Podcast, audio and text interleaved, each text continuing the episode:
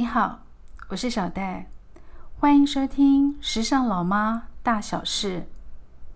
我就是看起来既时尚又年轻的老妈，同时也是一位专栏作家、讲师、职业咨询教练。如果你有兴趣读小戴的文章，可以上我的 FB 粉丝页“小戴超乎想象”，或上网搜寻王淑华小戴，就可以看到我在雅虎、风传媒。经济联合岛屿之外所发表的文章。因为我是一位单亲妈妈，大约七八年前我就开始手写，立下自己的遗嘱，交代后事该如何安排。因为当时两个孩子还是未成年的高中生，我怕遇到一些突发的状况，所以先行决定自己的后事安排。这些年，我也会每两年重新检视、整理遗嘱。不是因为有财产要分配，而是希望这辈子不要再留下任何的遗憾。所以今天老妈想跟你聊一聊，现代的父母你该如何安排交代后事。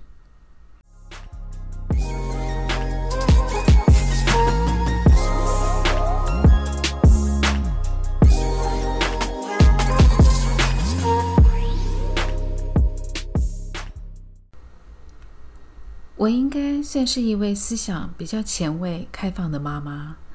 日常生活中，我不干涉孩子的私事，但我会不厌其烦地传达妈妈的一些理念。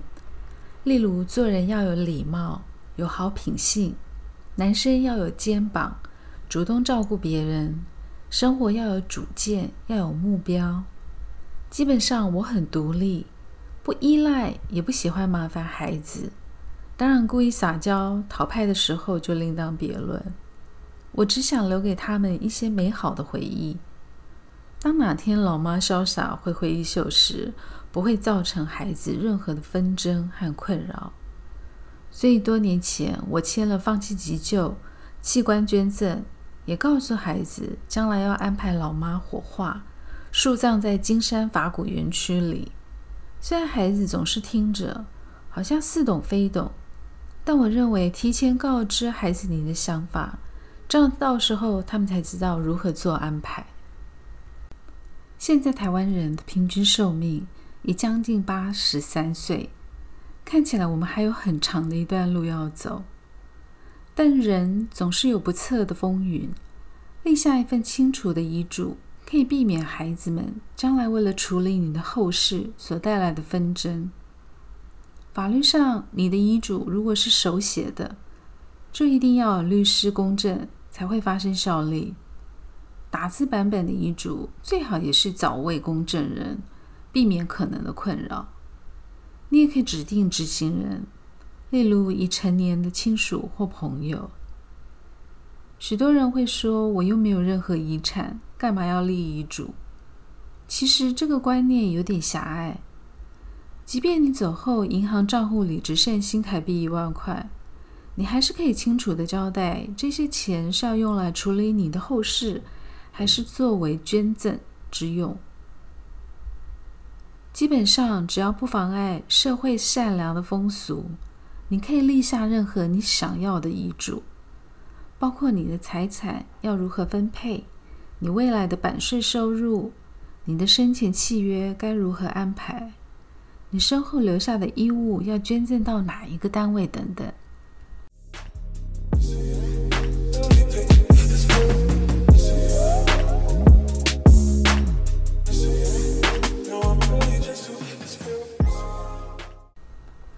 事先立下遗嘱只是安排后事的一部分。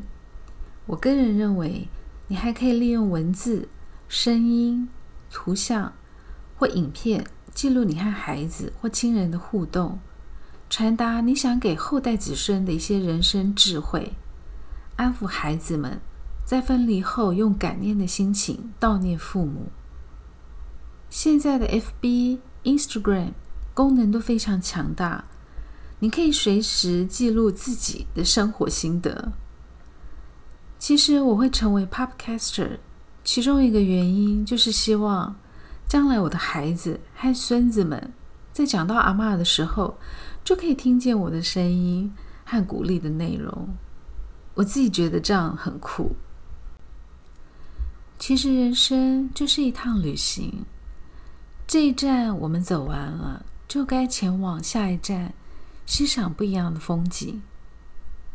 生不带来，死不带去，让自己的灵魂净化，在亲朋好友的心中留下一些美好的回忆，这才是我们这一代父母应该要做的安排。大家以前还会安排告别式。有一些繁荣的习俗形成。其实现在大家都很忙，除非你是一位官员、政要、有名望的企业家或名人，否则老妈大力提倡要简约。我们不要麻烦别人，自己先去拍一张美美的个人照，写下或录制一段感人的离别话语，用线上告别的方式向亲朋好友道别。基于环保，你可以用树葬或海葬的方式，让自己回归自然，获得重生的机会。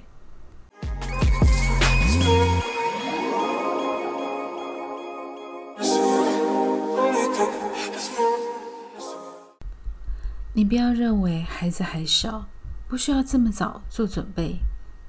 周遭有一些年轻好友，因为突然的意外。或疾病离开我们，没能及时留下只字片语，让我们难过不已。所以不论你是请亲人或是朋友帮忙，作为一位负责任的爸妈，我们应该事前交代，安排好自己的后事，尽量不造成孩子间的纷争困扰，也不要带来任何麻烦，这样我们就可以无后顾之忧的往下一站旅程前进。